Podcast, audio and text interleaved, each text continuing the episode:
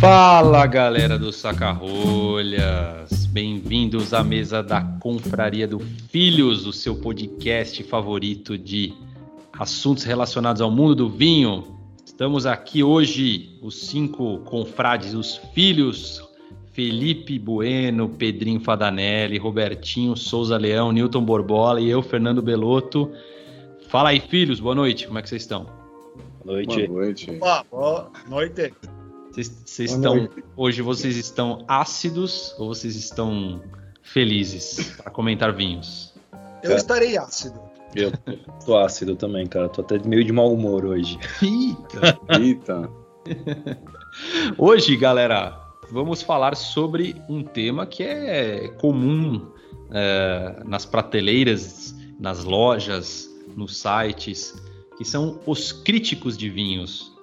Aqueles famosas, aquelas famosas pontuações, aquelas etiquetas maravilhosas, aqueles números Os medalhões, que induzem, medalhões. os medalhões que induzem você a comprar os vinhos e te dão aquela segurança maravilhosa para comprar os, os vinhos da sua adega. Certo, gente? Então, é, antes de mais nada, né? Importante recadinho, óbvio, sigam a gente lá no podcast, no Instagram, arroba Confra do Filhos, né? Que lá tem todos os episódios anteriores. E ajudem a gente a crescer e fazer esse podcast maravilhoso que vocês estão amando e adorando, certo? Ô filhos, seguinte, críticos de vinho são hoje, sabemos que são pessoas influentes, importantes e tenho certeza que vocês têm ótimas experiências para falar, pessoais, né, de compra, de acompanhar, né? A gente tem muita história junto aí de, de notas e, enfim, confiança até, né? Podemos chamar assim. Mas os, o- os críticos de vinho, para que, que eles servem na cadeia alimentar do vinho? Qual, qual que é a função do crítico? É ele ganhar um dinheiro fazendo um negócio ou ele tem alguma importância? O que, que vocês podem me dizer?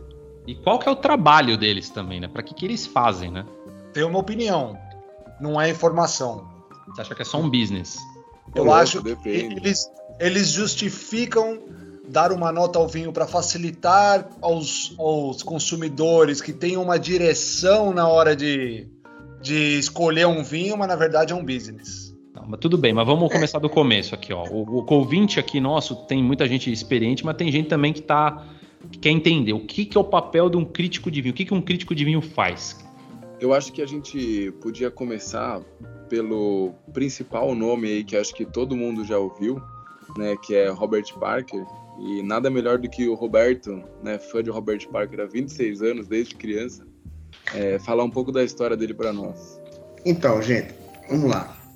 Primeiro é só, acho que vale a pena falar um pouquinho da história aí da, da- do mundo do vinho, né? Porque você pegar na, na história das críticas de vinho até a década de 70, a coisa era totalmente voltada a, ao mercado do vinho, à indústria do vinho. Então, as críticas de vinho eram escritas por pessoas ligadas ou à produção ou comércio de vinhos. Então, era uma coisa totalmente tendenciosa, né? E aí começou, desde a década de 70, um movimento com algumas pessoas de tentar escrever alguma coisa meio que isenta para orientar o consumidor. né? Até hoje tudo isso é muito confuso, porque é, tem gente que diz que todo mundo se vende de uma forma ou de outra, tem uns levam mais porrada, outros menos, enfim. Mas o Parker, ele começou a escrever em 75, né? E ele ficou famoso por elogiar aquela safra de 82 de Bordeaux, que todo mundo que está no mundo do vinho hoje conhece, que elevou os preços a, até hoje estão na estratosfera, são mais caros que qualquer outra safra, né? E, e foi fora da órbita. Inclusive, tinha um concorrente dele na época de São Francisco, que era um cara que ele até se espelhou nele e que disse que não era uma safra tão boa. Um cara chamado Robert Finnegan, foi um dos precursores também de escrever sobre vinhos. Aí, qual foram os grandes méritos do, do, do, do Parker, que eu acho? Ele, ele começou a fazer uma avaliação de uma forma mais prática, certo? Para o grande público. Ele criou um sistema de 0 a 100 pontos, porque o Finnegan, que ele escrevia, que era o concorrente dele na época, escrevia assim: o vinho ele é excelente, ele é acima da média, na média ou abaixo da média. Ele, pô, mas tá, e daí? E aí? E dizia coisas que ninguém sabia, né? Porque hoje você vê esse negócio, é, as características do vinho, é um universo infalível, né? E o Parker começou, é, é, era, como é que chama? Incompreensível, né?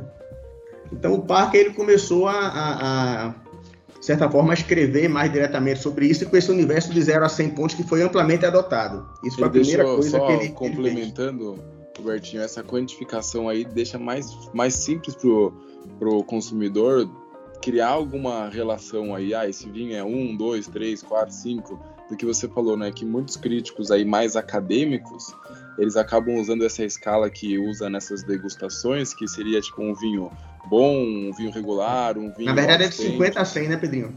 É. Então, é, ele, ele tentou trazer uma, uma quantificação aí que ficasse mais próxima pro, pro consumidor entender mesmo, uma escala mais assim amigável, né? É. Então... É, só nesse ponto aí, Robertinho e Pedrinho, mas lá, lá, na frente do episódio eu queria fazer uma pergunta para vocês com relação a isso. Mas vamos em frente. Agora tem algumas coisas. Do mistério.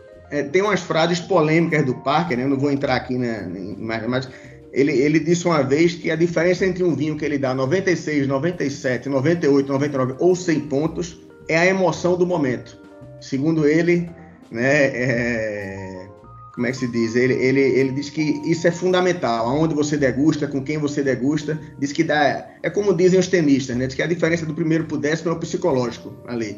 Então ele diz que isso influencia muito, diz que é, que é muito subjetivo essa, esse ajuste final. Né? Ô, Robertinho, Aí... você sabe que eu li que o Parker ele começou a gostar de vinho ele não, não, não, bebia vinho. Aí disse que ele, a esposa dele acho que fazia uma universidade na Alsácia. Na Alsácia, sim, é verdade. E aí ele foi lá visitá-la, passar um tempo lá, e aí ele falou que a Coca-Cola era muito cara e as, as, coisas que ele gostava eram caras, e aí ele resolveu é, comprar um vinho para porque era mais barato. Olha só. Na, o Parker, antes e aí ele se apaixonou. É. é, então, o Parker, a formação dele, o cara é formado em História, um mestrado em História da Arte, depois o cara se formou em Direito, Vê que loucura. E começou a. Aí foi visitar a namorada na França, se apaixonou, né? Casou com ela depois, tudo, se apaixonou por vinho lá na Alsácia mesmo. Foi a história dele. Tem uma questão da parkerização dos vinhos, né? Que é o termo que a turma usa no mercado, que é na forma pejorativa, né? Falar, ah, porque o parque é tudo que ele dá, né, Pedrinho? Explica aí, que ele dá notas altas para vinhos que tem muita madeira, muito alcoólico, né? Que isso é, é a característica dele. Explica É, então, assim, quando você começa a criar parâmetros para você degustar um vinho, para você pontuar o vinho, tem algumas características que fazem com que essas notas aumentem. Então, um vinho com caráter alcoólico maior, normalmente ele tem né, uma persistência maior. Um vinho com mais corpo, ele tem um peso de boca maior, que tudo isso vai dando mais pontos para o vinho. Então, é, o que acontece? Parker, ele criou um fenômeno aí dessa parkerização, é, que fez com que os produtores que talvez não fossem tão renomados, né? Parker nunca provou grandes produtores de Borgonha, nunca ele que dava essa nota, né? Bordeaux sim, mas por exemplo, você pega é, champanhe também, que são coisas que não mudaram com o Parker, mas você pega uma Espanha, você pega nos Estados Unidos Cabernet, o Parker acabou dando notas para esses vinhos que tinham essa maior opulência, tinham esse maior álcool. Isso fez com que pequenas pessoas, que, pequenos novos produtores ou pessoas que precisavam pensando como negócio, porque você nunca pode esquecer que a vinícola no final do mês é um negócio, então ele precisa vender, ele precisa ganhar dinheiro para ele continuar funcionando. Então, como negócio, eles enxergando que o vinho iria receber uma pontuação maior se ele tivesse esses atributos, essas pessoas que não tinham ainda esse essa clientela já, já certa, que estavam começando no mercado, por que não começar já sabendo que você tem chance de ter uma nota maior se você seguir esse caminho? Uhum. Então, muitas vinícolas mais novas ou é, produtores que ainda não tinham né, aquela chancela de qualidade, eles a galera mudava o estilo do vinho para chegar nisso, né? Eles optaram por começar ou mudar esse estilo e aí entravam, né? Porque como que você faz para o parque provar seu vinho? Você vai mandando, vai mandando, uma hora ele prova. É. Sim. E, aliás, eu, isso aí acabou fazendo com que os vinhos ficassem muito parecidos, né, ao longo do mundo. Pela, se você pegar vinhos da década de é, vai, principalmente assim, eu acho que final dos anos 90 até o, o 2010 ali, assim, você vai ter uma cacetada de vinho com essa característica, até invadindo um pouquinho aqui a, a nossa década atual, né? A década passada, enfim, aliás. E, e, um comentário, né? O Gastão, que mora nos Estados Unidos, pode me, me confirmar. Pô, eu tive numa loja alguns anos atrás ali em, na, em Beverly Hills, né? Que era uma baita loja de vinho. O que tinha de vinho 95 Parker mais dos Estados Unidos que eu nunca tinha ouvido falar, fora daquela curva ali dos, dos vinhos conhecidos do, do Joseph Phelps, do Caimos, do Silver Oak, né? Fora dessa gama dos vinhos mais comerciais. Mas sem brincadeira, tinha uma prateleira, tinha uns 20, 30 vinhos assim com pontuação perto de 100 pontos que eu nunca tinha ouvido falar, que é vinho que não vem para cá, que você nunca ouviu falar na vida. E que o Parker provavelmente era adorava, né, o estilo do vinho e, e mandou ver muito mais do que qualquer qualquer outra nacionalidade, eu garanto, acho que nem Bordeaux, nem nada chega perto da quantidade de vinhos bem pontuados que tem californiano, certo ou não, Gastão? Não, sem dúvida alguma, Pituri. E sem contar aqueles caríssimos ainda, né? Que, que, que quase que seguramente poucas pessoas têm no Brasil, que tem aqui, que é o Screaming Eagle, que é, meu, é mais caro que, que Borgonha, é mais caro que vinho do, de Bordeaux. Tem outro que é o Sino, Sino que... Sinequanon, Harlan State. É, Harlan, Harlan, Harlan Esses vinhos aí são mais caros que vinhos de Borgonha e de Bordeaux. Bom, bom de caríssimo, também, carérrimo. E... Ele influencia muito os preços nos Estados Unidos, né? Impressionante isso, essa influência que ele tem. Agora, um, um, mérito que eu acho dele é que a revista que ele criou, a Wine Advocate, acho que ela, é, com o decorrer dos anos, ele foi se juntando. Muita gente ruim passou, mas eu acho que tem muita gente boa e ele formou muita gente também, né? Muita gente que saiu dele hoje está no próprio veículo. O Galone mesmo da Vinos é um cara que, que fez escola com ele lá também. Sim, né? Sim nós vamos falar dele um pouquinho. É, mas assim, eu acho que a, a equipe dele, ele, ele, formou muita gente, influenciando com o critério dele ou não, aí é o peso de cada um, né? Sim. Eu acho que ele, ele foi muito feliz na, quando ele fez uma vez uma entrevista que ele falou daquela classificação de Bordeaux de 1955, que era muito injusta, que se for pensar na época que foi feito por Napoleão III, sobrinho de Napoleão, que a dava nota com base no mercado de vinho, né, no, no, preço que tinha o vinho naquela época, como era feito naquela época, dizer, de lá para cá, vários dinheiros mudaram de dono e etc, etc, e que hoje você teria que ter, ser reavaliado, mas o lobby é muito forte e ninguém mexe nisso, né? Mas assim, isso é uma coisa que eu acho que ele falou com propriedade, mas tem aquelas críticas dele, né? Lembre-se que é, ele deu uma entrevista também falando que se lembrava de todos os vinhos que ele deu nota e das características que ele descreveu nos últimos 32 anos o cara é um supercomputador. É, né? Agora, aí colocaram ele para analisar os vinhos de 2005 no Festival de Bordeaux. Aí eram os 15 melhores vinhos de 2005, para ele identificar as cegas. Ele errou praticamente todos, inclusive trocando margem direita com margem esquerda. É, então, gente, mas assim, eu, eu mais para frente, eu queria entrar um pouquinho nesse tema aí se vocês concordam ou discordam com as avaliações e as pegadinhas aí da coisa, né? Mas acho que assim, para fechar do Parker, tem algumas coisas que eu acho interessantes falar também. Que hoje o, a Wine Advocate ela foi vendida para o grupo Michelin, certo, Pedrinho? Certo. E, então, assim, é, é um business super consolidado. Se eu não me engano, está em torno de quase 60 mil assinantes, 50 a 60 mil assinantes, tá? Do, do, do, da revista, do aplicativo, enfim, lá que, que depois eu quero que o Newton fale um pouquinho. E, e, o Parker, ele foi o, finalmente aí, né, recentemente eleito o Hall da Fama da Decanter, né, da revista Decanter, que já tinham outros críticos é, sido eleitos anteriormente, ele ainda não tinha sido, né? E hoje o Parker se aposentou, certo? Hoje ele não faz mais avaliação. Quem são os avaliadores principais hoje da Wine Advocate, o Pedrinho? Fala aí, Robertinho. Robertinho que tem mais Sabe? propriedade. Cara, eu vou lhe dizer. É, primeiro, o, um cara que eu acho que para mim tá fazendo a diferença, que eu, eu, sou apaixonado por vinho espanhol, é o Luiz Gutierrez. Esse cara tá fazendo um baita papel em relação à Espanha. Eu não gosto dele, das críticas pro vinho que ele da América do Sul, por exemplo. Vinhos argentinos, eu não sou muito fã das notas dele, mas na Espanha, ele não só tá avaliando super bem, como ele tá trazendo novas regiões, como Biesso, que agora está na moda, né? O Biesso, a, a, Serra de Gredos, são regiões menos conhecidas, fora do mainstream. É, é, e que ele está trazendo à tona de uma forma muito transparente e honesta. Então acho que esse é um cara bacana. E já tem aquela mulher, né, Pedrinho, que saiu, a Mônica, que saiu agora e está na. Tá, saiu, não foi ela? De lá? Ela, acho que ela montou um próprio site dela. O próprio agora. site, ela anunciou, ela fez o marketing, né, pelo menos, né? Que saiu.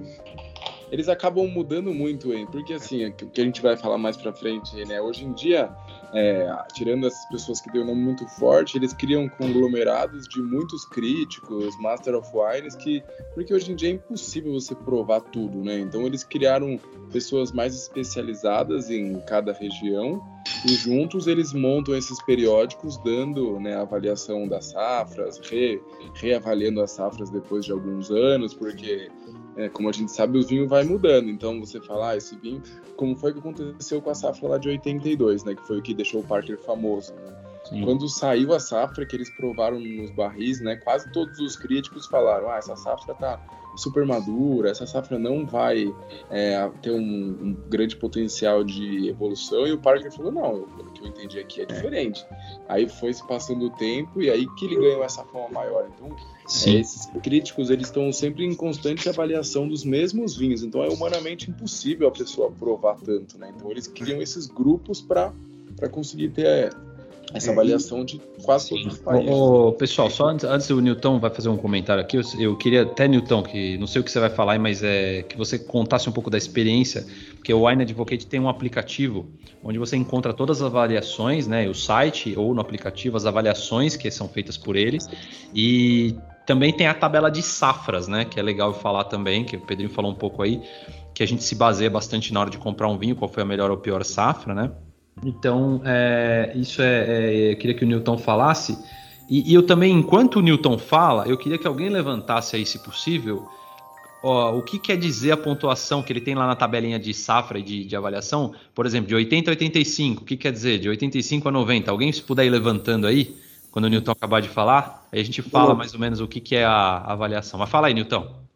Tá. É, na verdade, antes de, de eu falar do, do aplicativo, do site, é, só queria por uma pergunta aqui e ouvir a opinião de vocês.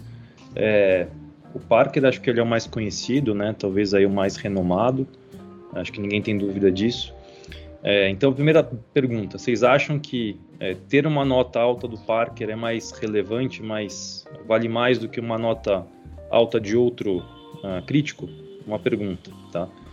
É, e depois, uh, vocês acham que os produtores hoje eles se influenciam ah, tentando moldar o vinho deles para que o vinho é, esteja no gosto do Parker ou de algum produtor para levar uma nota maior? Tá, eu, eu posso falar a, a primeira parte eu, eu, respondo, a outra a próxima eu deixo para os outros. Eu hoje não tenho dúvida que eu valorizo mais a nota do Parker de, do que de outros críticos por costume tá? Eu não, não gosto muito da, da assim, de, de, me basear pelo James Suckling, não, não, várias avaliações de vinhos que ele deu pontos eu não concordei e o Parker dificilmente eu me engano num vinho, apesar de dos pesares eu, eu tenho essa sensação, não sei os demais aí. Eu, falando de minha parte, concordo com você, Beloto. Eu acho que é, o Parker realmente, é tanto que eu, que, que eu assino até hoje, eu gosto de ver referências dele tudo e é o que mais influencia no mercado. Antes só tinha dois antes, né? Que era o Wine Spectator e Parker, né? Que dava nota assim que chamava mais atenção no mercado, né? Hoje eu acho que banalizou muito, cara. Hoje você tem, ah, esse vinho tem 100 pontos. Você vai ver o que é, é, é, o James Suckling, é, a revista Dega, né? Descochados, quer dizer, não, você fica meio sem saber de onde vem, né? A galera vai e compra porque é 100 pontos. Ninguém tá nem aí mais se é Parker ou não, virou pontos, uma febre. Né? Você bota 100 pontos na garrafa, acaba chamando a atenção. Aí só complementando aí a pergunta do Newton, é, eu acredito que sim, o parque, se você for pensar como negócio, eu acredito que os produtores pensando que eu acho que o que influencia mais em precificação, eu acho que é a nota do Parker. Eu acho que tem um peso maior para você cobrar mais caro uma nota do Parker do que uma nota dos seus outros críticos Mas aí. Nos Estados Unidos ou na Europa também, Pedrinho? Ah, eu acho que no geral, assim, eu é. acho, né? No consumidor geral, a nota do Parker acaba tendo esse peso maior. E aí, quando você começa a pensar pro seu consumo, eu acho que você já, se você, quando você começa a entender mais, se você gosta mais de vinho, eu acho que é legal você ir comparando todos os críticos para entender, às vezes, o que, que você se identifica mais. Ou agora, hoje em dia, a gente tem observado críticos especializados em cada região. Então, que antigamente era centralizado, agora começou a descentralizar mais. Então, isso você acaba tendo mais proximidade com algumas coisas. E assim, eu acho que a nota tem que ser um parâmetro, mas eu sempre bato na, na técnica. Eu acho que você tem que desenvolver a sua própria né, não nota, mas entender o seu gosto. Fernando Belotto desenvolveu, né? Depois a gente vai falar disso aí. Chega... Mas eu acho que você tem que entender, claro que eu acho que pode ser um norte você olhar lá e ter essa nota para você entender, poxa, esse vinho aqui foi avaliado bem, então eu vou tentar entender mais sobre esse vinho. Eu acho que não tem que ser nunca a sua única avaliação, seu único norte essa nota. Eu acho que ela pode te abrir um caminho quando você está numa loja lá não tem noção do que você está comprando mas eu acho que você procurar além das notas é muito importante para você consumir às vezes coisas boas e também criar o seu próprio paladar, né? Que às vezes é diferente dos críticos aí. Perfeito. Viu? Fala, Gastão, fala. Eu tenho uma opinião que é o seguinte: mesmo que, esse, mesmo que, esses, que esses críticos tenham uma equipe por trás dele, o nome que está lá é o nome dele. Eu acho que o, a, o, o aval final é dele. Então, de uma forma ou outra, eu acho que aquela nota explica muito mais o gosto dele e, a, e as particularidades que esse cara tem com relação ao vinho do que, por exemplo, a Wine Spectator, que é uma empresa, que não é um nome. Você, então assim, eu acho que eu, se eu tivesse que escolher entre Robert Parker e Wine Spectator num vinho, vamos dizer assim, talvez eu, de, eu desse mais relevância para o Wine Spectator por ser uma empresa e não ser um nome. É, eu concordo com você e cada vez mais, agora que o Parker, inclusive, não está provando mais, está aparecendo como Wine Advocate, que é a empresa dele, Exato. né? Sim, sim. Exato. Faça, talvez faça mais sentido, Pedrinho. Sim. Ô, Gastão, mas também tem que ver o seguinte, é muita coisa para os caras, para caras supervisionar tudo, né? Esses caras têm hoje 100 degustadores, cada um prova 30 vinhos por dia, não tem como você supervisionar tudo isso, né? Você pode passar uma diretriz eu, Felipe Bueno, se eu, se eu fosse um crico e tivesse um, uma, uma empresa no meu nome como Felipe Bueno, é, eu ia contratar essas 100 pessoas que você falou ia mais ou menos o mesmo perfil que eu tenho. É, nós podemos criar essa empresa aí, que tal? Felipe Bueno já fala com o Galvão. É. Compra do Filhos, melhor. Mas, gente, mas só, mas só uma coisa, ó, o, o hoje quem está à frente do Parker, a editora-chefe é a Lisa Perrot Brown, né? que é uma mulher. Que ela, ela, ela já mudou bastante também as avaliações. Não sei se o Newton concorda com isso, porque acho que ela, ela tem uma coisa eh, mais sofisticada, vamos dizer assim. Eu acho em termos de, de daquela coisa de força do Parker tradicional. Ela já deu uma, uma, uma mudança de estilo, né? Mas Fala aí, Newton. O, merc o mercado também, ele acendeu outras luzes aí, né, do que só cortando você, Newton, o mercado acendeu outras demandas que, assim, não é só a nota e não é só o estilo do Parker que acaba vendendo vinho, né? Eu acho que as pessoas estão procurando outras coisas hoje em dia, mais do que na década de 90, 2000 aí.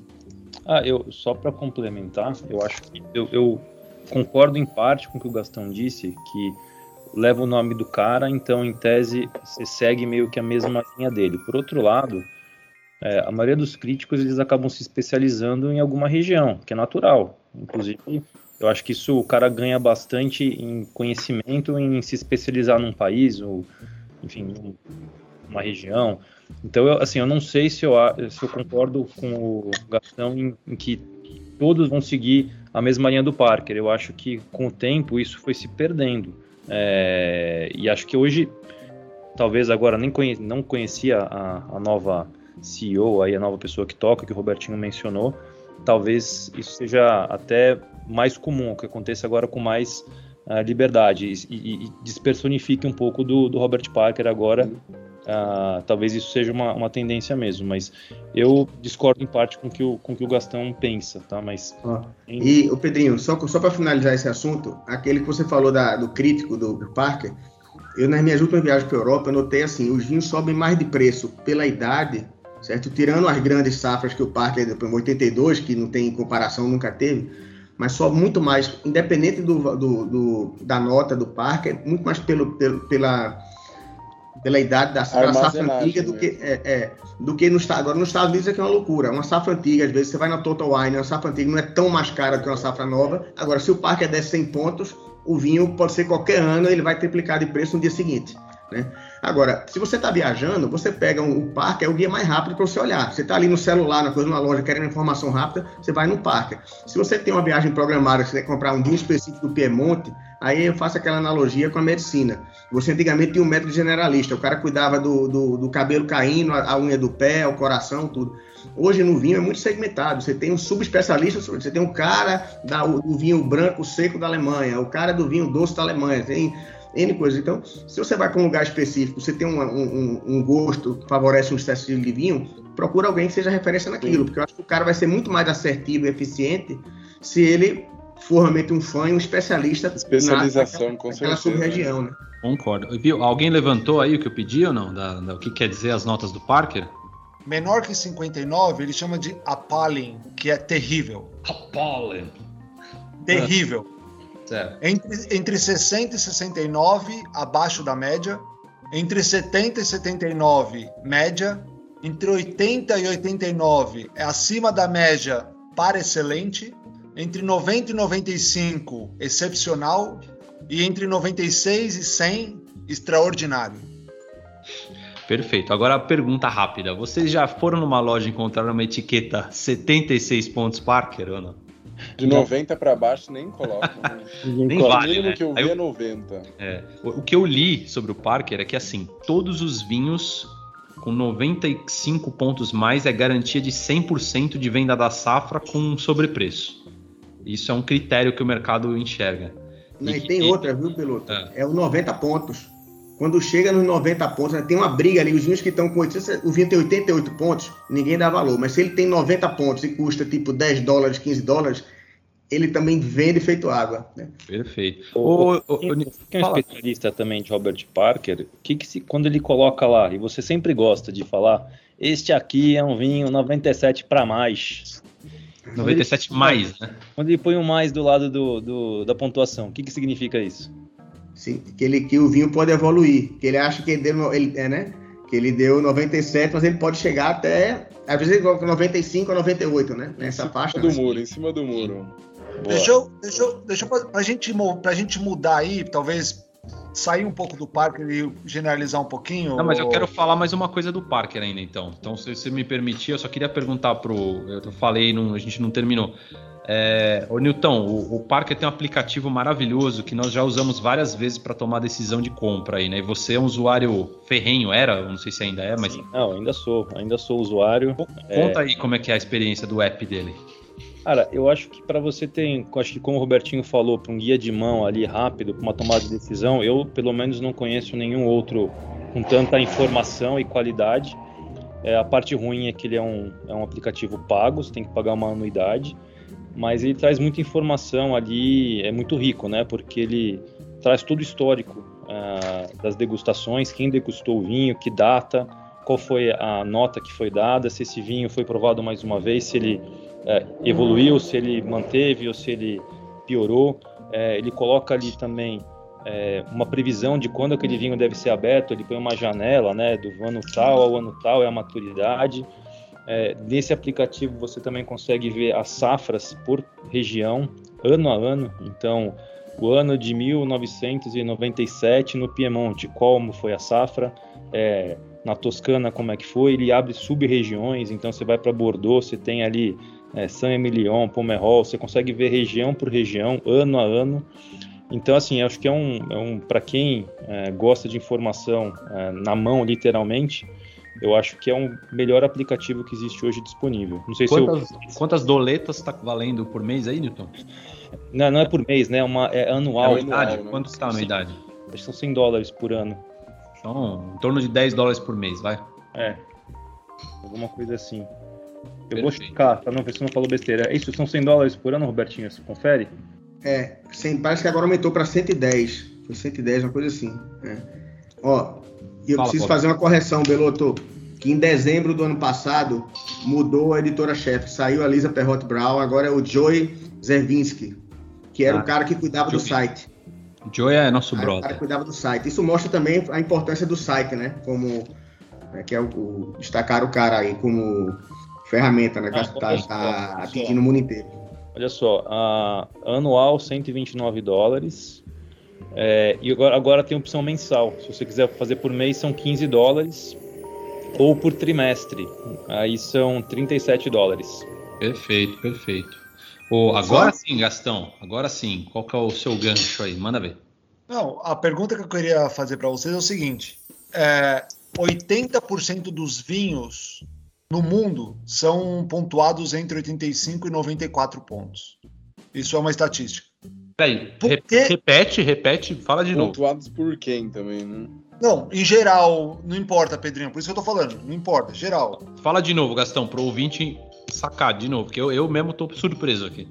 80% dos vinhos de, em todo o mundo, por todos os críticos, uma média de todos os críticos, 80% dos vinhos são pontuados entre 85 e 94 pontos. Por que ter um range de 100 pontos para uma pequena parte do resto dos vinhos? Entende o que eu estou dizendo? Bom, é, vou. Podemos pegar... pegar o gancho, né, Pedrinho? Falando da nossa, da nossa deusa. É, da agência Robinson. mas eu vou só falar, eu acho que desse dado do Gastão aí, é, como que eu acho que, no geral, todos os críticos fazem uma pontuação aí? É se o vinho tá equilibrado, se o vinho tá bem feito, se o vinho tá. Assim, para você ter, teoricamente, 85 pontos de 100, se o vinho tá bem feito, a chance de você chegar nesse número é muito grande. Se o vinho não tem um defeito, se o vinho tem uma fruta, se o vinho tem acidez, tem álcool equilibrado. E a, assim, a maioria dos produtores hoje em dia querem fazer um bom vinho, né? Então, é, eu acho que esse range aí é muito. Ninguém vai fazer um vinho 50, é muito difícil, a não ser que tenha alguma coisa muito ruim. Então, sei lá, um vinho 80 é um vinho bem feito, nada demais, assim. É, é tanto que assim, se a nota for de 50 a 100, significa que é de 5 a 10, que é a mesma coisa de 1 a 5. Então, um vinho 80 é uma nota 3. Então, é um vinho bom, um vinho ok, é um vinho que dá para beber, é, então não me assusta. Pensando assim, não me assustaria.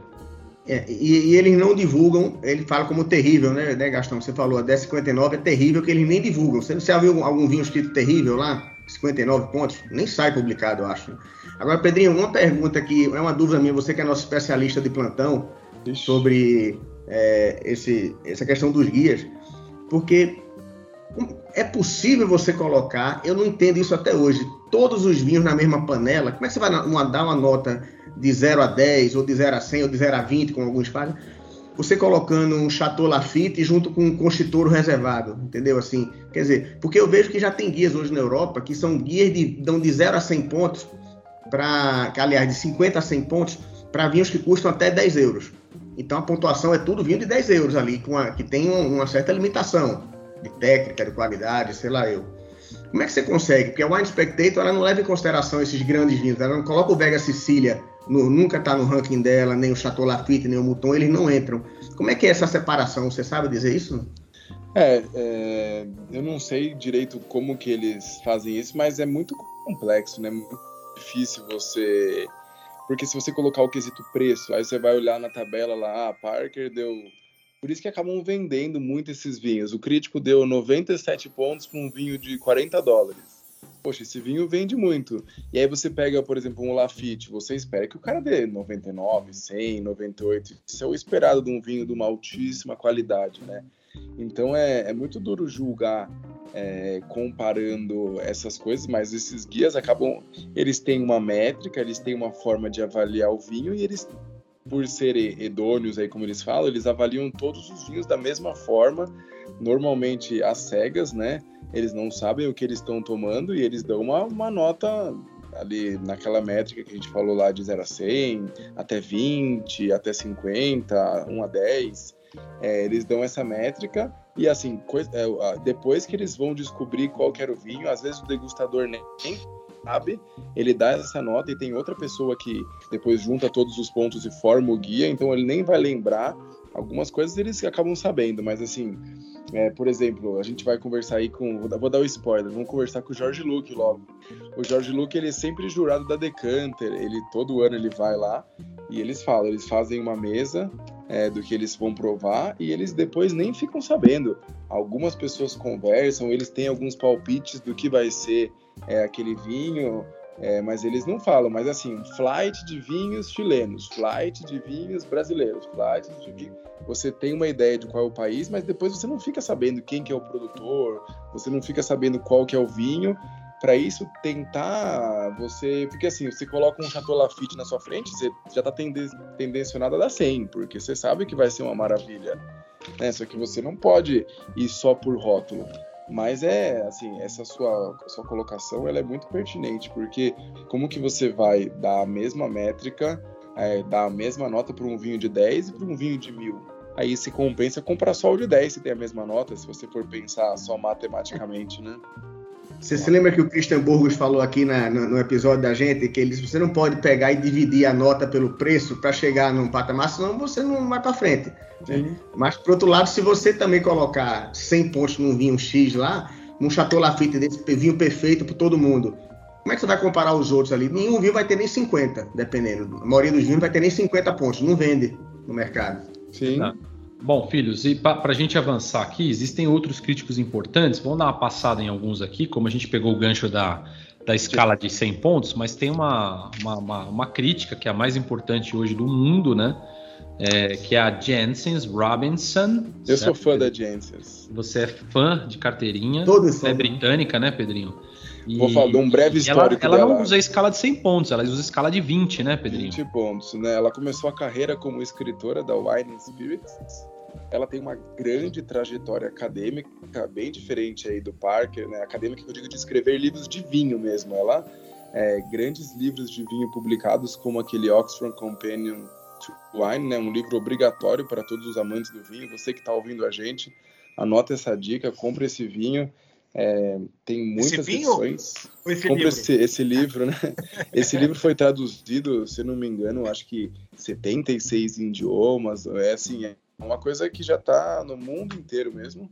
E, em 84, ela foi a primeira pessoa fora dos wine traders a se tornar Master of Wine, ou seja, ela é uma pessoa que não era do mercado de vinho e foi a primeira a se tornar Master of Wine. Hoje em dia, só para vocês saberem, no mundo inteiro tem 300 Master of Wine, é muito pouco. Assim, é eu, li que tem, eu li que tem 386, não sei se ainda é esse número, Pedrinho. Quantas mulheres é. tem, Pedrinho? Ah, não sei, mas assim, é, o, número de mulheres tem aumentado muito. Eu vejo até nas críticas, quando é, porque o Master of Wine, sempre que você procurar, a pessoa ela coloca depois do nome dela um MW, né? Eles, ele, sempre que você procurar um nome você achar um MW depois, quer dizer que ele é Master of Wine. Eles, ele, se intitulam assim porque é um, é um negócio praticamente impossível de você conseguir, então é quase um sobrenome que esse pessoal do vinho coloca do lado. Você é, é Pedro MW? É, esse aí, quem sabe daqui uns 70 anos de estudo, assim, é, muito, é muito complexo, assim. E eu, eu falaria que hoje em dia eu, eu chutaria quase metade metade entre homem e mulher. Posso estar até enganado aqui, mas eu chutaria que hoje em dia é quase metade metade.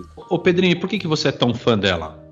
Ah, eu acho que esse lado acadêmico dela é, faz com que ela não tenha tanto interesse é, mercadológico, assim, financeiro. Eu acredito que ela, lógico que também ela tem um negócio dela, ela ganha dinheiro disso, mas lendo as críticas dela e assim, eu já vi ela diferente do Parker, quando ela não gosta, ela escreve mal, assim, mal ou não, falando que falta qualidade, que aquela safra não foi muito boa, ou, e ela fala de vários tipos de vinho, até já entrou umas polêmicas aí, é, porque eu acho ela bem transparente no que ela escreve.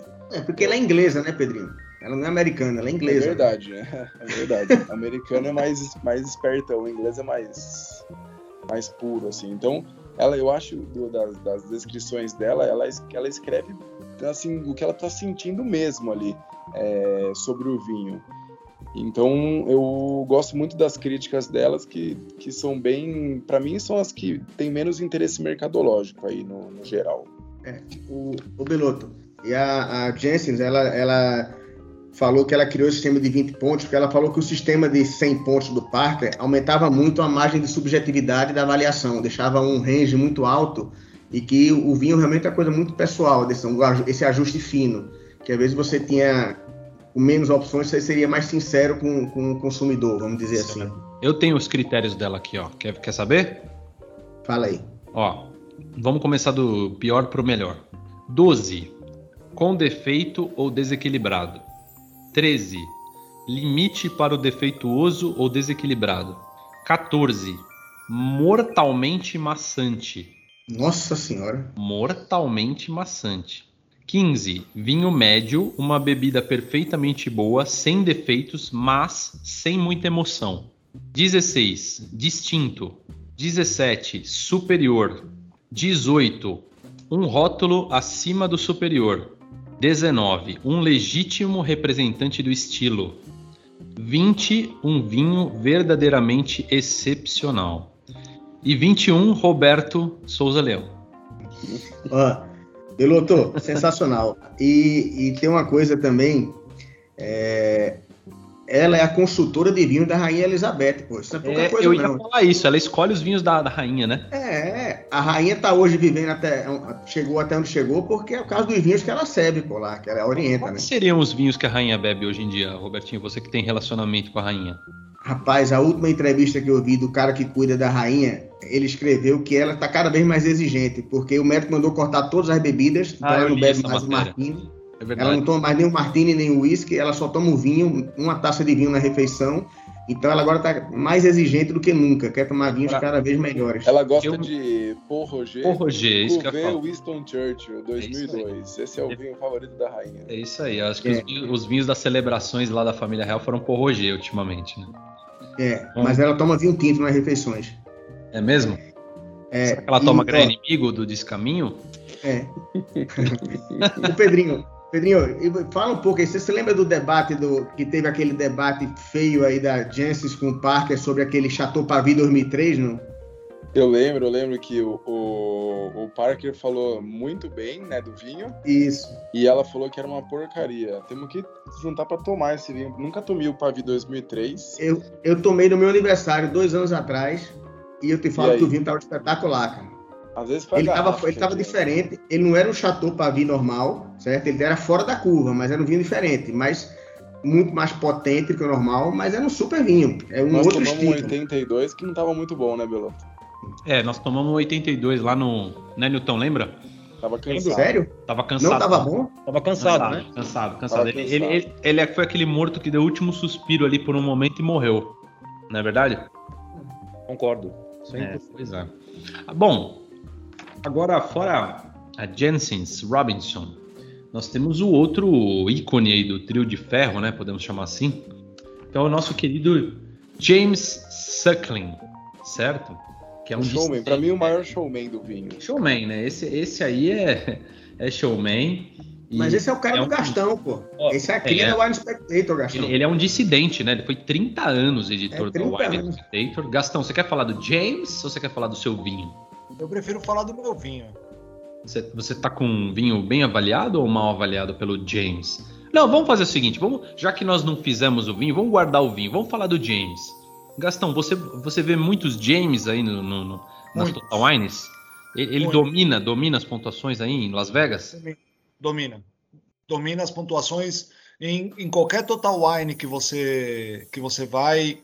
é, dificilmente você vai ver pontuação do Robert Parker na, nas prateleiras lá. Eu acho que eles nem mostram os Robert Parkers na prateleira. E qual Quando que é o seu grau de, de confiança e concordância com a pontuação aí do que você tem visto? Cara, eu vou falar assim, eu acho que o James Suckling tem um negócio. Hoje, eu não sei como ele tá. Eu sei que hoje ele vive em Hong Kong, né? Que, que a Ásia é a maior, é o maior consumidor de vinho do mundo hoje é a Ásia. E ele tá bem localizado ali entre China, Hong Kong e Singapura, né? E eu acho que ele hoje, eu, eu, eu sigo ele no Instagram, eu, eu vejo algumas coisas assim. A maioria das vezes que eu vejo ele testa, é, fazendo tasting, né? É, provando os vinhos, é, ele sabe o que ele está bebendo. Sim. Não é às cegas. Ah, quando não é às cegas, eu tenho um pé atrás. Por mais que a pessoa seja mais. in- que a índole da pessoa seja a melhor do mundo, eu tenho um pé atrás. Eu acho muito difícil você julgar sem que seja às cegas. Eu não sei o que vocês acham. Olha, eu acho o seguinte: eu não respeito muito a pontuação dele. É, e- Ele geralmente eu acho que ele é o cara que na média dá mais ponto para os vinhos.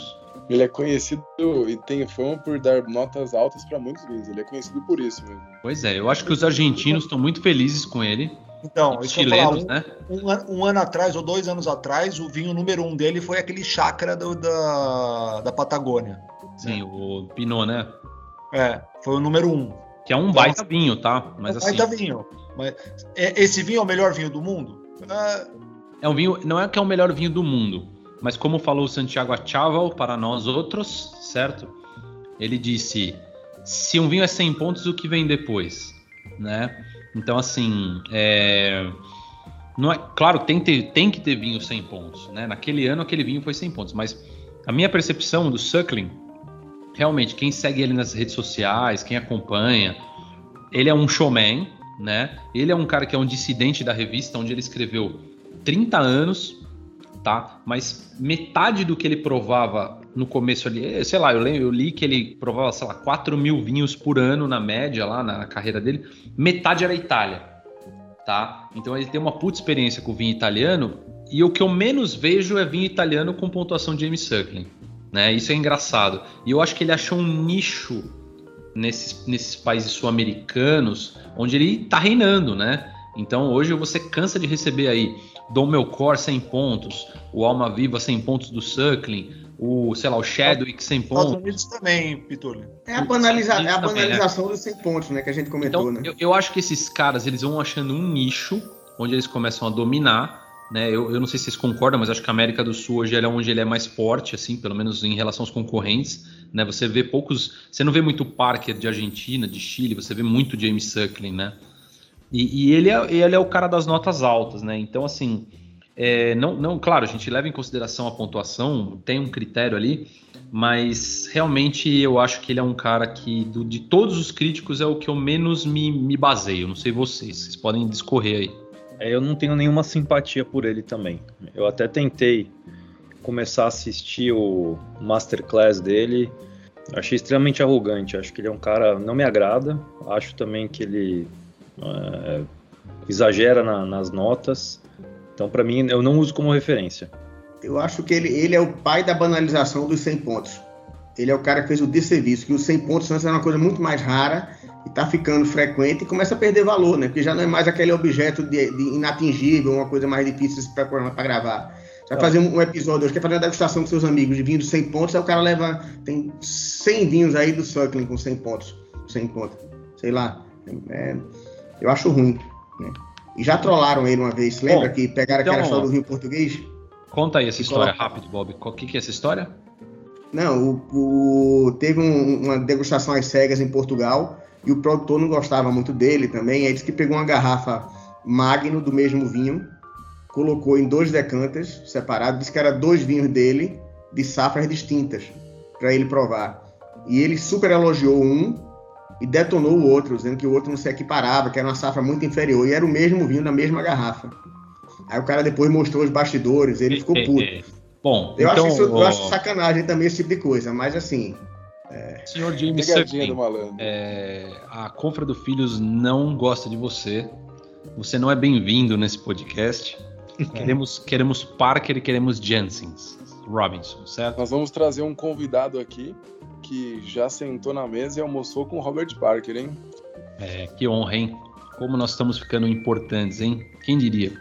Bom, seguindo aqui, tem mais, mais dois que eu gostaria de comentar aqui rapidamente, e depois o Pedrinho tem mais alguns para citar rapidamente, mas acho que assim, não podemos deixar de falar do Antônio Galoni e do Tim Atkin, certo? O, o e da Tim- Wild Spectator. Sim, mas depois a gente vai falar um pouquinho da- da- das revistas aí, dos, dos que são, não são pessoas, são instituições, né? Mas assim, o, o Tim Atkin, eu tenho, eu vi uma live dele essas umas duas semanas atrás, né? Ele é um cara bem despojado, né? É, é legal assim o jeito que ele fala, ele é um cara bem comunicativo, tal. Mas o Tim Atkin, ele, ele é um, um puta, ele é um Master of Wine, né, Pedrinho também, né? Sim. E ele é um cara que ele, ele assim, ele, ele tem um estilo próprio ali de avaliar os vinhos, né? Ele também criou essa linha de avaliação com pontuação. Hoje você dificilmente vê, mas eu estou percebendo que as empresas estão começando a colocar um pouco da avaliação do Team Atkin no site para vender os vinhos e tal. Só que lá fora ele, ele escreve para muita gente, né, Pedrinho?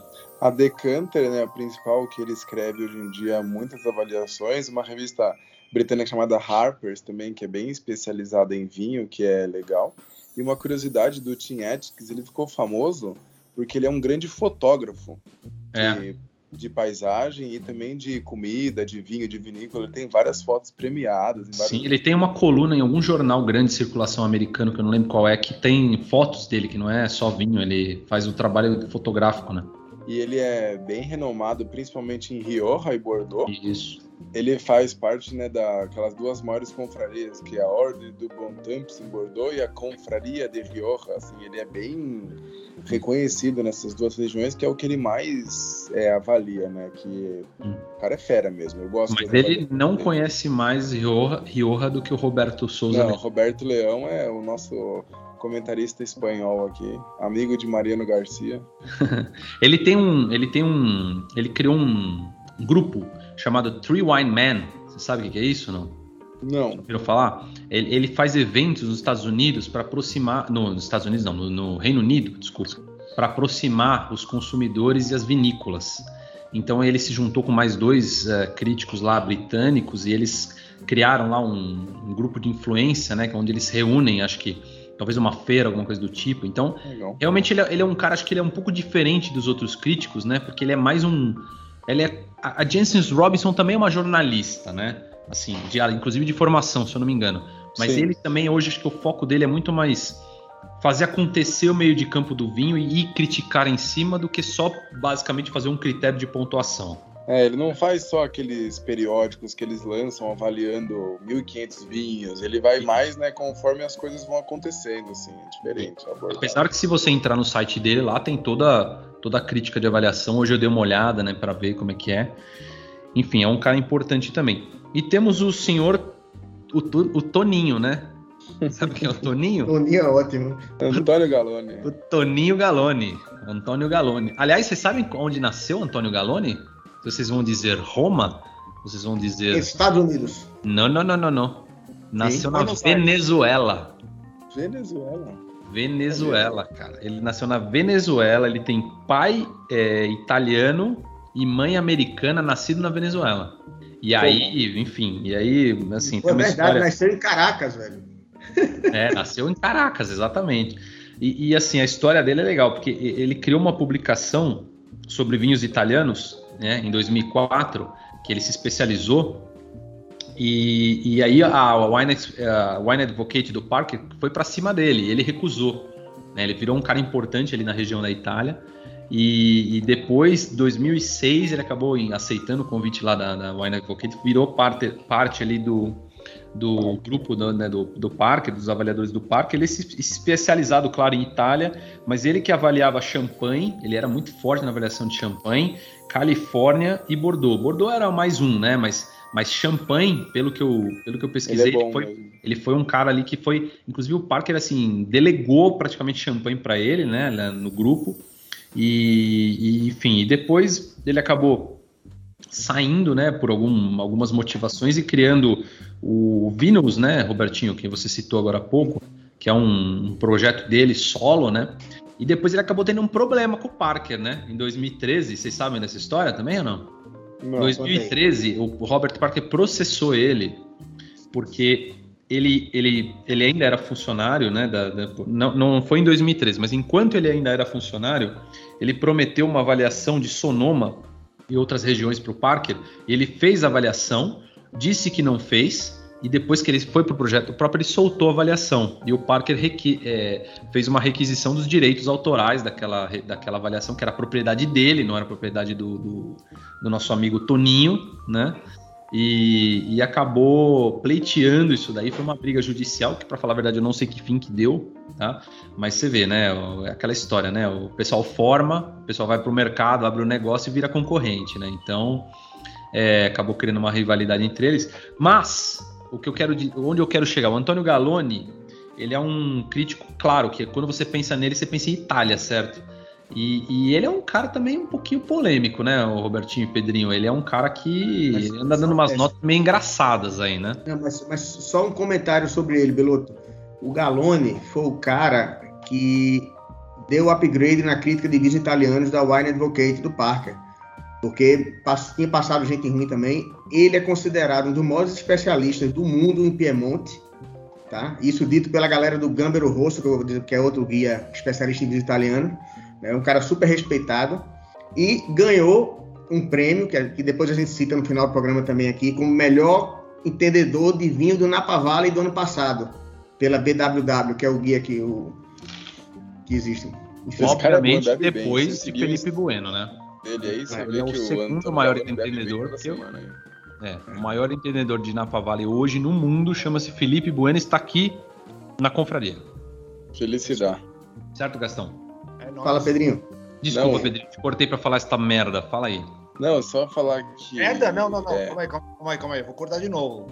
Falar essa merda, não, por favor. Essa verdade, desculpa, te cortei para falar essa verdade. Fala, Pedrinho. O, o, o Instagram do Antônio Galone é legal, cara. Ele bebe grandes vinhos aí que ele diz que recebe, mas ele compra coisa pra caramba também. É um Instagram legal de seguir.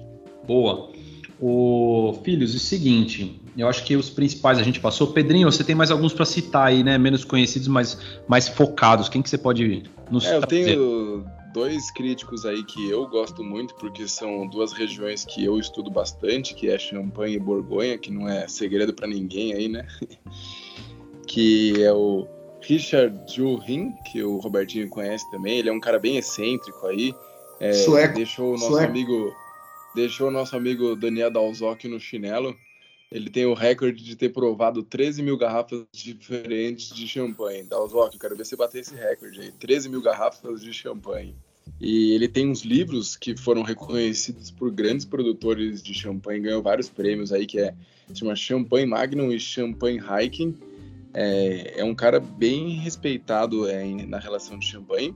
E o Ellen Meadows, que é um cara do mercado financeiro aí, um cara bem organizado e milionário aí, que montou o Burghound, que é um periódico focado em Borgonha, com avaliações bem pessoais e completas. E o que é legal é que ele faz um guia turístico, ele tem vídeos educacionais, ele visita os produtores. É um cara com muita grana que montou uma coisa bem legal focada em Borgonha. Então, se você gosta desses temas, são pessoas para você seguir aí. Excelente. Ô, filhos, fala, Bob. Não, Bruno, só para terminar, a gente tem que falar as pessoas físicas que foram premiadas ano passado. Agora, em 2022, saiu uma lista do ranking, né? Uh, pela tastingbook.com que fala um guia que é BWW, que é os melhores vinhos do mundo. Então eles fazem uma referência aos melhores especialistas por segmento. Então vou falar aqui em 10 segundos aqui. Borgonha, quem ganhou esse ano foi o Allen Meadows, que é o que o Pedrinho acabou de falar. Né? O melhor especialista em Rhone, vinhos do Rhone, foi o Jeb Dunnock, que é um cara que é ex-Parker, né? era, era, era, era avaliador do Parker e era defendido pelo próprio Parker como uma versão jovem dele mesmo. Tá? Esse cara hoje tem o portal dele também. Aí champanhe, foi o que o Pedrinho falou também, o Richard Jolin, que é o, o carequinha sueco. O, na Itália, quem ganhou esse ano foi o Luca Gardini, que é um cara conhecido como The Wine Killer, né? Uh, mas eu ainda prefiro o Antônio Galone, mas foi o cara que ganhou esse ano. Na Espanha foi o José Penin, que nada mais é do que o cara que faz o guia Penin, que é a maior referência de vinho espanhol no mundo inteiro, da revista. Uh, vinho do Porto foi um, um, um cara chamado Axel Probst, que eu nunca tinha ouvido falar, mas eu dei uma entrada no site do cara, ele explica um pouco. Da Alemanha, foi um cara chamado vinho da Alemanha, Marcos Del Monego, que apesar do sobrenome é alemão. Da Áustria, Peter Moser. Napa Valley, Antônio Galone, que a gente acabou de falar. E da Austrália, James Halliday. Esses foram os premiados como pessoa física. Esqueceu um aí, faltou um. É, o campeão do Vivino, o FB, guia FB, não o FB. Isso. E campeão do, Vou contar campeão Fernando Belotto. Aqui. Teve até uma risadinha para vocês em primeira mão aqui. a galera, é, Fernando... gostou desse comentário. Você que não segue, se você tem Vivino aí, procure Fernando Belotto, primeiro lugar no Azerbaijão. É, ele tem uma métrica que ele criou e ele coloca os pontinhos dele lá, desde o começo, F.B. e ele dá a nota dele. Então, nós temos um dos grandes críticos brasileiros aqui, que é o FB, Fernando Belotto. É, modéstia à parte, é, o meu critério de pontuação, que é muito maior do que Parker, Robinson, Suckling, é baseado na minha experiência, tá? Então, quem, quem, quer, quem quer acertar, entra no Vivino, me segue lá e vocês vão ficar maravilhados, ok? Falando... Newton, Newton, vou fazer um duelo, Newton. Pega, pega um dos vinhos da avaliação, entra na avaliação dele no Vivino, pega um dos vinhos e pergunta para ele se ele é igual ao Parker, se ele se lembra nos últimos 32 anos, a nota que ele deu no Vivino. Vivino 32 anos atrás, veja só, imagina. A única coisa que eu posso te dizer, Robertinho, é quem é Parker. Só isso, tá?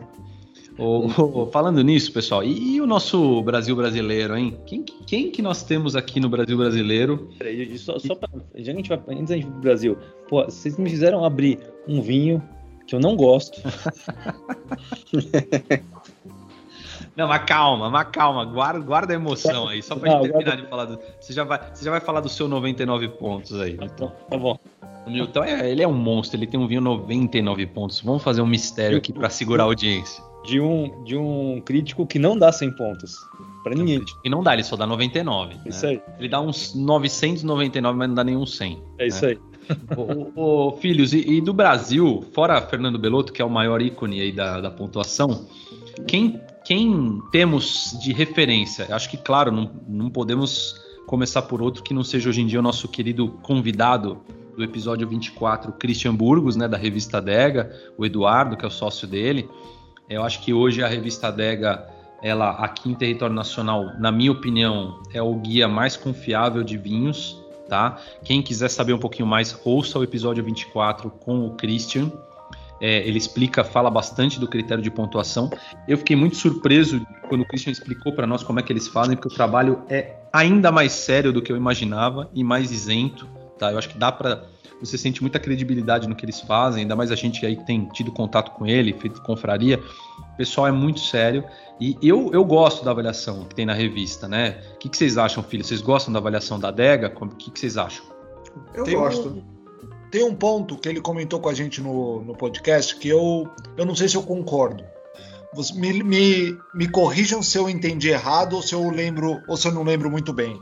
Ele falou um negócio assim: se eu dou uma nota 96 pontos para um vinho que custa que custa mil reais, eu não posso dar um, eu não posso dar uma nota 94 pontos para um vinho que custa mais que mil reais. Eu lembro que ele fez algum comentário onde a nota tem uma certa relevância com relação, com relação ao preço do vinho. Sim, ele fez, não foi bem isso que você falou. Ele fez um comentário sobre isso onde eu, particularmente, em algum momento do episódio, vocês falaram é, dos vinhos às cegas. Então, por exemplo, ele pode dar 94 pontos para um Casileiro del Diablo às cegas, e ele pode dar 92 pontos para o Chateau Latour da, da, da, da safra X, certo? Mas no fundo, no fundo, eu acho que é muito difícil, e eu não acredito, eu particularmente não acredito, que ele tenha achado aquele vinho de fato melhor do que o Chateau Lafite, o Casileiro del Diablo eu acho que dentro da característica, da jovialidade, do terroir dele, ele pode ter uma nota grande pelo que ele é, pelo custo-benefício. Acho que esse é o, tema, o tema, tá? É o critério é, da One Spectator. Isso, mas assim, eu, eu, concordo com o Christian em certa parte. Assim, eu acho que eu não sei exatamente o que ele falou, preciso reouvir ali a parte do episódio também, Gastão. Mas eu, eu assim, eu ficaria muito mais feliz se houvesse um guia de nota por preço que não tem. Não, eu não, não vou comparar o vinho de 100 reais com o vinho de 5 mil reais, tá? Onde você sabe que aquele vinho de 5 mil reais tem X características de tamanho da produção, disso, daquilo, onde um vinho é melhor que o outro. Né? Porque é muito difícil fazer essa avaliação. As cegas, realmente você tem que fazer essa avaliação? Tem. Mas eu acho que não tem como você comparar. Se o cara faz uma avaliação, é, é impossível um vinho de 100 reais ser melhor do que um vinho de mil, dois mil reais. É, é assim, é, vai ser um em cada 100, entendeu?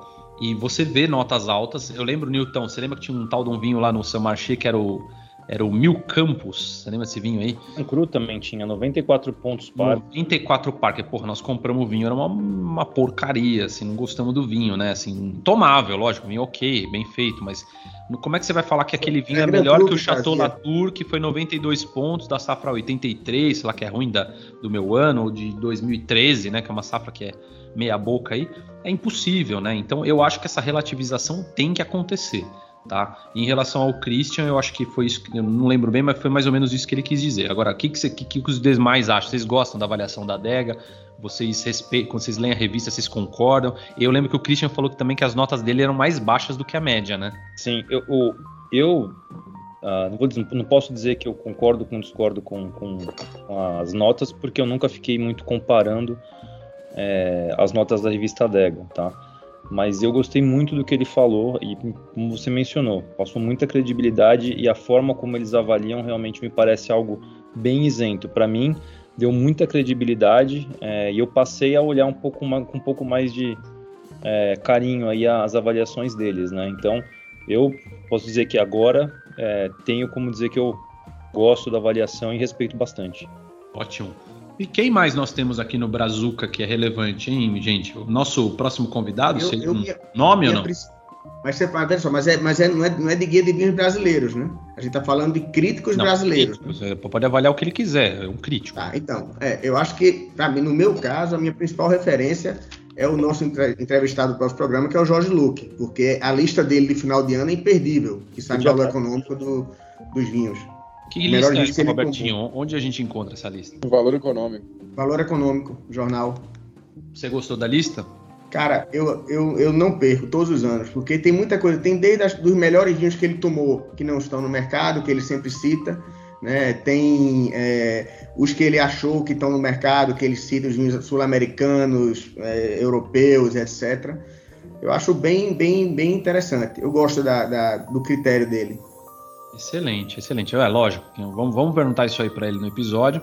É. Agora, e o nosso excelentíssimo senhor Copelo, que anda dando notas para vinhos aí no Instagram? Alguém consegue o trabalho dele? Que, quem, alguém pode opinar ou não? Eu não tenho muita base aí para opinar dele. Não conheço.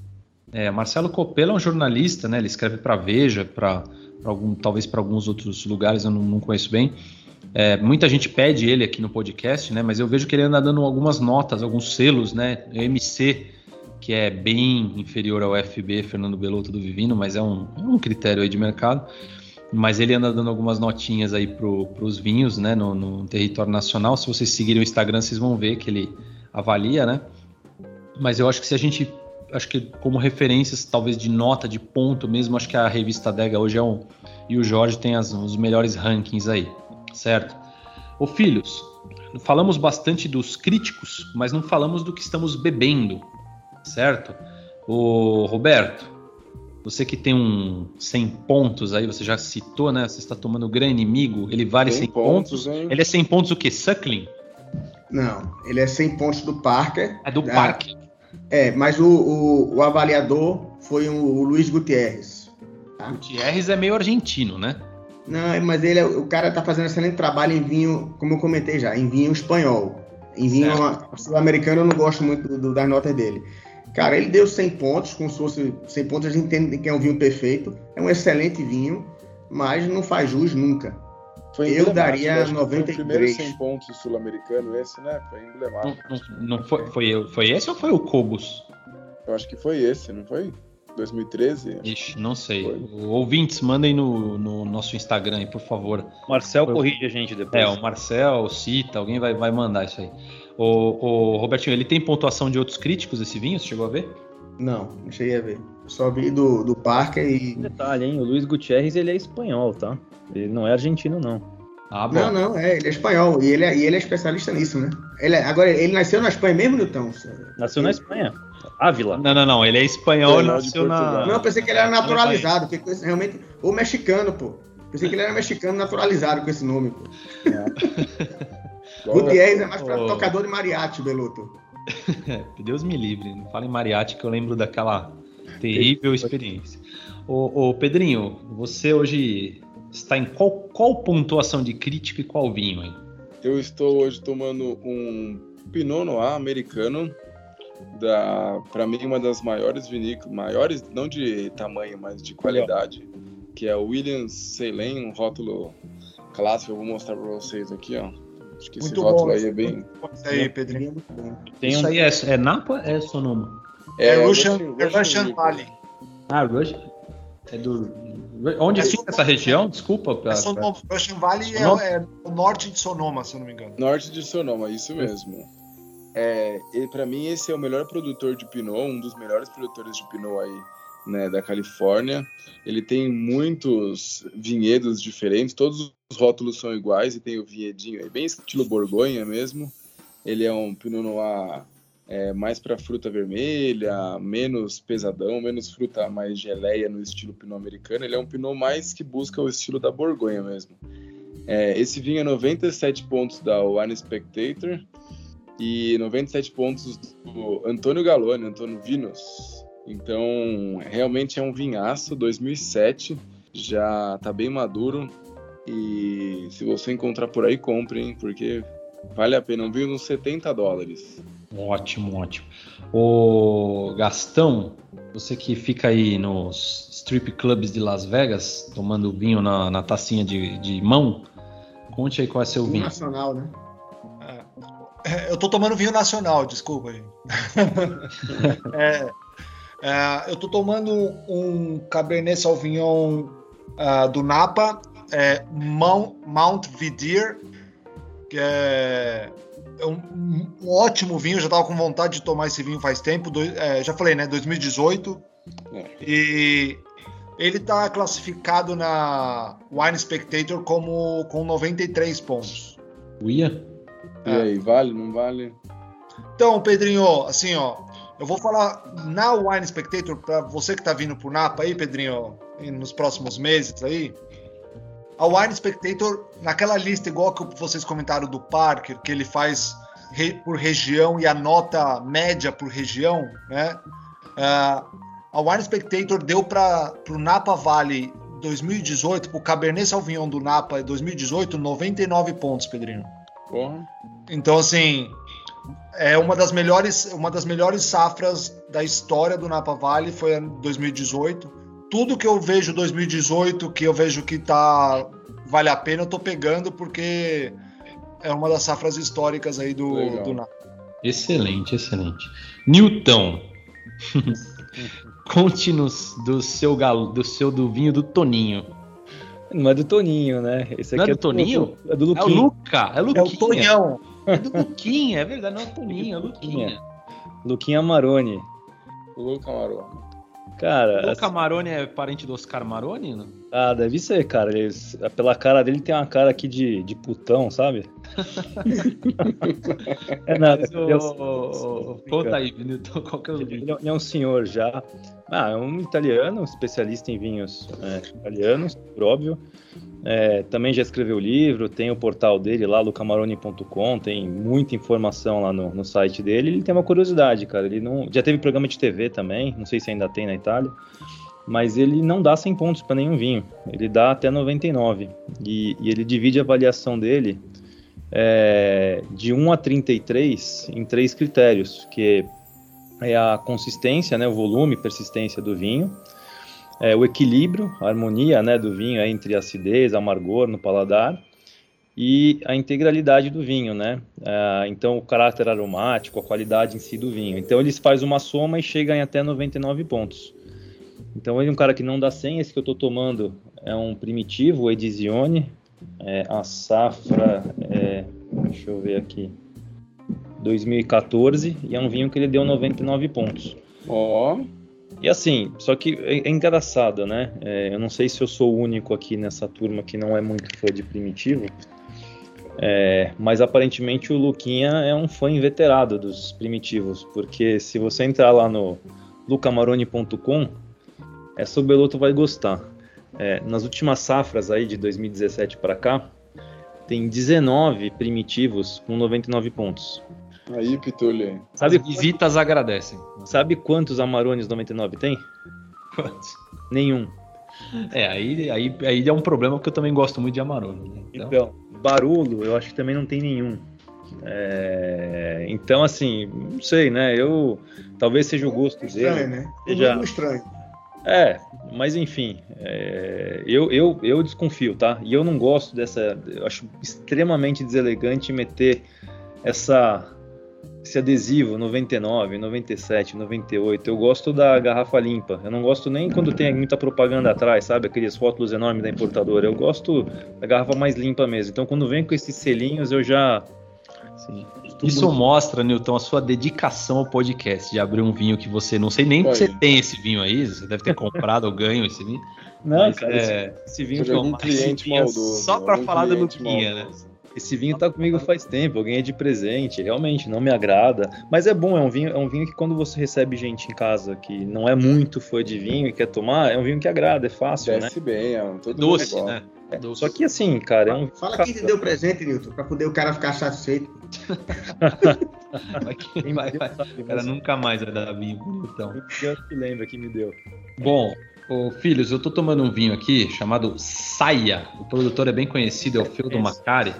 Já tomei. Já tomou, cara? Ah, já Esse tomei. vinho é da Sicília, é um vinho bem legal, é 100% Nero d'Avola, né? Eu tô comendo uma pizzinha aqui, é uma uva que acompanha bem, né? Pedrinho, já tomou o Saia, não? Já tomei, já tomei. É, o vinho, Meus tempos antigos. é, quando você ainda era um italiano de, de core, né? E, e esse vinho, cara, é um vinho bem legal, assim, pro dia a dia, tá? Ele é um pouquinho caro até pro dia a dia, mas é um vinho bem legal. Você encontra na Decanter, né? No site da Decanter. E, e esse vinho tem 92 pontos do Parker, tá?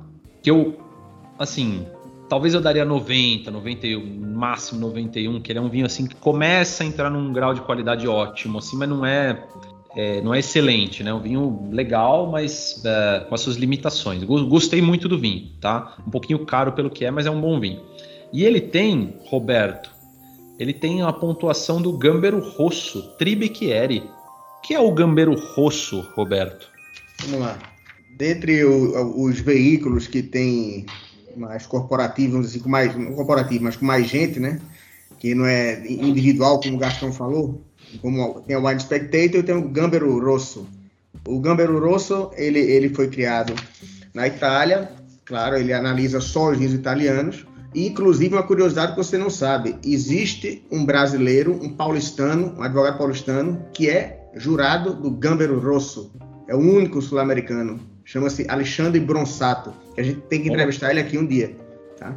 Sim. E, e, é, e eles pegam, eles criaram um sistema de uma a três taças, né? Que é o Biquere, né?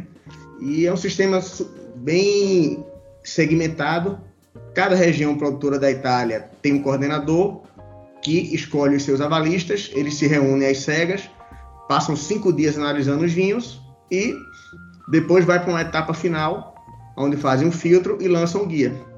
E é um guia bem legal, um guia completo, porque é, os vinhos, as vinícolas que tem, acho que dois ou três vinhos pontuados com ele, eles fazem uma avaliação, colocam o endereço, colocam o telefone. Então ele serve É. até como um guia de viagem.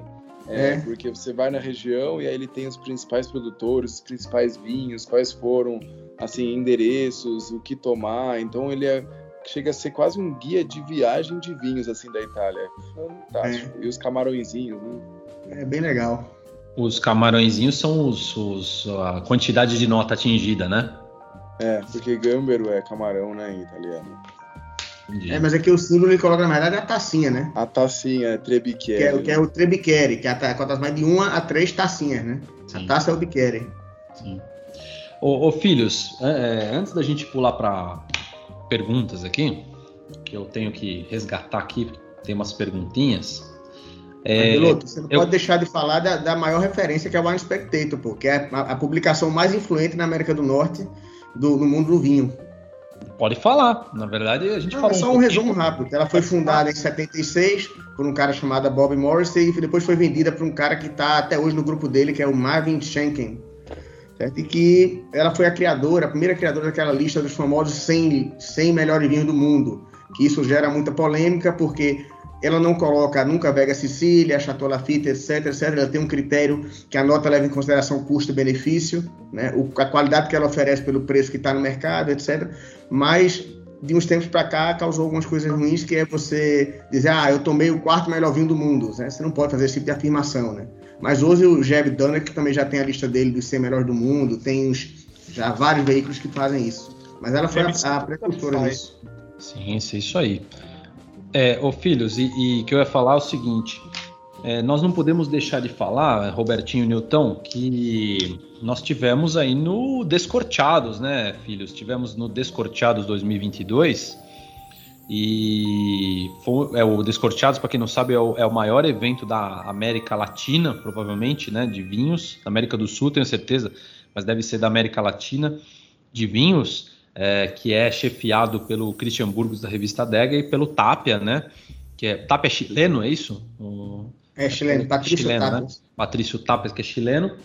E, e, é um evento onde a revista faz avaliação e faz uma feira né, com os produtores. É, estivemos lá, eu, Robertinho e Nilton. O que, que vocês acharam da feira, ô, filhos? Vocês gostaram? Expectativas? Conta um pouquinho pra galera aí como é que foi a feira.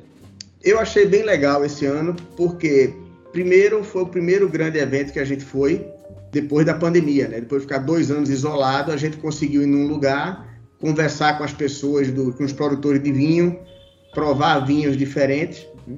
E, e, eu achei que estava super bem organizado e que tinha a quantidade ideal de pessoas. A gente podia circular, conversar com, com os produtores, conversar com as pessoas, mas estava. É, eu já fui em feiras que você não consegue nem se mexer, né? Você não consegue nem chegar perto do balcão para pedir um vinho. Né? Já passei várias situações. Eu achei que estava organizado. Gostei bastante, principalmente de provar vinícolas que eu nunca tinha ouvido falar, né? E que a gente foi conhecer lá na hora. Essa foi a minha opinião. Eu gostei também, achei bem legal. É...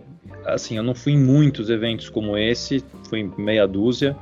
Eu não achei que estava vazio, tá? É... Realmente dava para você beber, mas também é, teve algumas situações ali que é, eu acabei desistindo porque estava meio muvuca.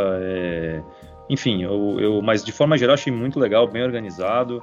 É, o tempo tranquilo ali de três horas e meia, né, que a gente teve para circular por ali, deu para conversar com bastante gente, é, bastante produtor, acho que eram 94 stands, né, se eu não me engano.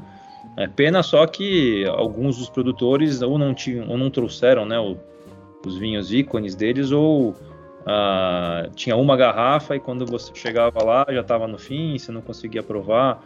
Então, essa para mim é a única parte ruim. E você, Beloto, o que você achou? Ah, eu gostei bastante. Achei que os produtores estavam lá eram todos muito bons. Tinha algumas novidades, né? Alguns vinhos do Peru, daquele Intipalca, né? Intipalca, alguma coisa do tipo o nome. Depois, se alguém quiser, a gente informa melhor. Tinha vinho peruano Vários amigos nossos que passaram aqui no podcast estavam lá. Né? Encontramos aqui o Daniel Dalzocchio, encontramos lá o Christian, o próprio Christian, né? o organizador do evento. É, e Duna Weinert estava lá com o standzinho da, da Weinert. É, nosso Deicas. querido amigo Santiago Deicas, da, da família Deicas, estava lá também com o stand. Todos, todos eles muito legais, simpáticos com a gente e tal. E o evento foi bem organizado. O Robertinho participou da, da degustação. Ah, tava é, da, da, né, Robertinho, da degustação principal ali, exclusiva, né, para os maiores bambambans do vinho, certo? E, e eu gostei, gostei do espaço. Achei que o evento estava muito bacana, mas é claro, né? Você tem que ter tempo ali. A gente foi meio período, aquilo lá é para você ir em dois dias e, e ficar lá os, todos os dias para você conseguir provar, conhecer todo mundo, bem, bem corrido, mas, mas bem, bem legal, cara. E, e, outro convidado que estava lá também do, do podcast era a Cibele Siqueira, da Wine, né? Tava lá também com o stand de alguns produtores da Wine. Muita gente boa atendeu a gente lá também, enfim.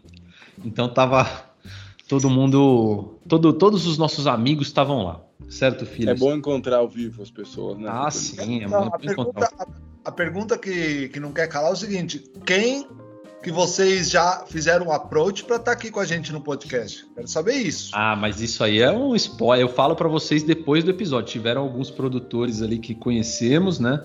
E conto para vocês em off, tá? Isso eu posso contar para vocês. Ô filhos, falamos bastante, acho que foi um episódio bem completo. Pessoal, a maioria das perguntas que chegou pra gente aqui na caixinha, gente, a gente teve um contratempo aí com essa semana com a gravação do episódio, né? Então, algumas perguntas se perderam um pouquinho, mas eu, eu tenho algumas perguntas que mandaram. Ah, nós ah, recebemos a maioria das perguntas querendo saber quais foram os melhores vinhos que a gente tomou no Descorteados. Vocês lembram dos melhores, ô, filhos? Eu, eu lembro que vocês, o Robertinho tomou um tinto. Qual foi aquele lá que, quando eu cheguei, Robertinho? Claro, silêncio. Silêncio. Que, que vinho é esse? Cara, é um vinho da, da Conosur, né? O, é o primeiro vinho. É, é, é, o, é o vinho ícone da Conosur deles, que eles lançaram e que, se eu não me engano, ela é assim, eles só fizeram duas safras desse vinho. A última tinha sido em 2010, né? Que era um vinho muito mais austero, estilo tradicional. E agora eles fizeram um vinho que é um Cabernet Sauvignon totalmente diferente desses grandes ícones do Chile. É um vinho com mais altitude, com um vinho muito mais é, é, próximo de beber, mais fácil de beber redondo. E o vinho estava espetacular, realmente. mas é, é um vinho que chega muito caro, né? Um vinho está tá chegando a R$ 1.700 no Brasil. R$ 1.700 estava esse vinho? É. É. Esse é o grande problema, viu, Beloto? Da, acho que de uma forma geral dos vinhos premiados, né? É, nós provamos o. Eu lembro que nós provamos os vinhos peruanos, o branco, né? O peruano, que era um vinho fraquinho, não gostei muito, não achei bom. Nós provamos. Como é que era aquele produtor que a Iduna falou pra gente provar lá, o Robertinho? Pacheco, né? Pacheco, Pacheco, alguma coisa assim, Pacheco. não é? É, não, não, me lembro. Teve um. Era, é, bom, não vou lembrar o nome aqui, mas teve um vinho lá, acho que era alguma coisa do tipo que provamos bom, também gostamos. Nós provamos um Sauvignon Blanc, lembra? O, que era um. Era da Tabali, não era isso? Talinai, né? Ta, Talinai, desculpa. Talinai, Sauvignon Blanc, vinho legalzinho também. Muito bom também. Provamos um Sirá, um Sirá brasileiro que o Christian Burgos. Isso, que foi um dos destaques do guia, né? Que ele teve 93 pontos descoxados. Alguém se lembra o nome? Chama, ó, o, o, o, que a gente tomou, o que a gente tomou lá que a Iduna mandou é Pacheco Pereda. Pacheco Pereira. Ah, nós tomamos um Maurício Lorca, muito bom, um blend. Lembra disso? Quem tá, alguém estava comigo ali provou. Maurício Lorca, que era um. É, já tem um vinho dele chamado Inspirado, que é muito legal. Esse era o blend dele, bem legal, provei também gostei. É um que eu gostei bastante também. Não sei se vocês foram naquela Viu Mané, é, o Viu número 1. Também, puta. Ah, é, um, é o ícone deles, né? É, muito é, bom. Eu tomei, eu tomei muitos anos atrás, na feira eu não tomei, não, então. Tava bom? bom? Tava excelente. Ô, ô, filhos, como que era o nome do Sirra brasileiro que nós tomamos? Era o Sabina. Sabina, safra foi a Shirra, safra 2021. Tá? Foi a primeira safra que eles fizeram, o vinho ainda não está no mercado, são 5 mil garrafas só. Ele, e ele é um vinho feito é, é, na Serra da Canastra, em Minas Gerais, os vinheiros estão lá, e ele é vinificado no Rio Grande do Sul. As uvas são transportadas e vinificadas sem madeira no Rio Grande do Sul. E o nome do produtor é Sacramentos, Sacramentos, que faz. É uma família de São Paulo, interior de São Paulo. Show de bola, show de Quer bola. dizer, a, o produtor do interior de São Paulo, o vinho, a, o vinheda de, da Serra da Canastra, Minas Gerais, e o vinho é vinificado no Rio Grande do Sul. Tá bom. O... Para terminar, chegou uma pergunta aqui, filhos, para o Gastão. O, Gastão. O quarteto que perguntou? Quem? Quarteto? Quem é o quarteto? Não conhece? Não, quem é o quarteto? Putz, cara, não, acho que eu não posso falar. Não pode falar. O, Gastão, quem mandou essa pergunta aqui foi o. o você conhece o, o super-herói? Você conhece o super-herói, o Quente? Ah, conheço só. É da, não sei se é o mesmo da, da mesma família, conheço o Clark, né? Isso, na verdade é o Quente perguntou. Nossa. É. Essa, foi, cachorro. Cara, essa foi ruim, essa foi ruim. Essa foi o ruim. O quente é o quente, ele só chama quente. O quente perguntou, ele quer saber, a pergunta do quente. Ele quer saber qual, qual o motivo do nome desse podcast Confra do Filhos. Alguém já mandou essa pergunta para você, Gastão, antes? É a primeira vez? Acho que, acho que é a primeira vez que estão perguntando isso, né? Você sabe responder de bate-pronto ou quer pensar e falar no não, próximo? Deixa, deixa eu formular direitinho, porque eu não estava esperando que tivesse uma pergunta dessa, assim. Ah. Deixa eu formular direitinho e depois a gente, hum. a gente responde num futuro próximo aí. Tá. Você foi pego de surpresa, né? Foi, foi, foi. Você nem imaginava que ia ter uma pergunta dessa hoje. Não, não. Tá. Tá bom. Ô, filhos, mais algum comentário ou podemos partir Satisfeito. Dormir agora, sigam, dormir, né? Sigam, sigam o Fernando Belotto no Vivino, o maior crítico de vinhos do Brasil. Aliás, é, só para finalizar da minha parte, assim, óbvio que a gente nem mencionou, mas a fonte mais confiável para você saber uma nota de um vinho, óbvio que é o Vivino. Né, maior que todos esses críticos, tá? Convido vocês a seguirem assim, o que está no Vivino, acreditem, apenas tirem meio ponto dos vinhos argentinos e tá tudo certo, ok? O resto pode confiar que aquilo ali é critério maior do que qualquer crítico. Certo? Deus no céu vivendo na terra, é isso? Exatamente, exatamente. Galera, obrigado por acompanhar esse episódio. Eu gostei muito da gravação, tenho certeza que o pessoal aqui também foi muito interessante. O pessoal fez a lição de casa direitinho. E como eu disse no início do episódio, sigam o nosso Instagram, arroba Confra do Filho, está cada vez mais legal, mais seguidores, muita gente batendo papo, conversando, muitos ouvintes estão ficando amigos da gente, né, Nilton? Você tem até feito confrarias com ouvintes. Pois é, cara. O Marcel já tive duas vezes com ele tomando vinho, cara super bacana. O, o conheci o Tomás também. Como ah, o Tomás estava com a gente lá também no Desporteados. Sim. É, um cara super legal. Sim, aliás, fomos tietados no Discordados, hein? Verdade, verdade. É, a Confra do Filho está ficando famosa, é isso aí, é isso que a gente quer. Tomara que cada vez mais ouvintes, mais gente para bater papo com a gente, certo? Então, galera, grande abraço, obrigado por ficarem conosco até aqui e aguardem o próximo episódio que vai ser maneiro, tá bom? Beijo a todos, fiquem com Deus e bebam muito vinho. Um abraço. Tchau, tchau, Boa filhos. Noite. Boa noite que eu vou estudar agora um pouco mais. Tchau, filhos.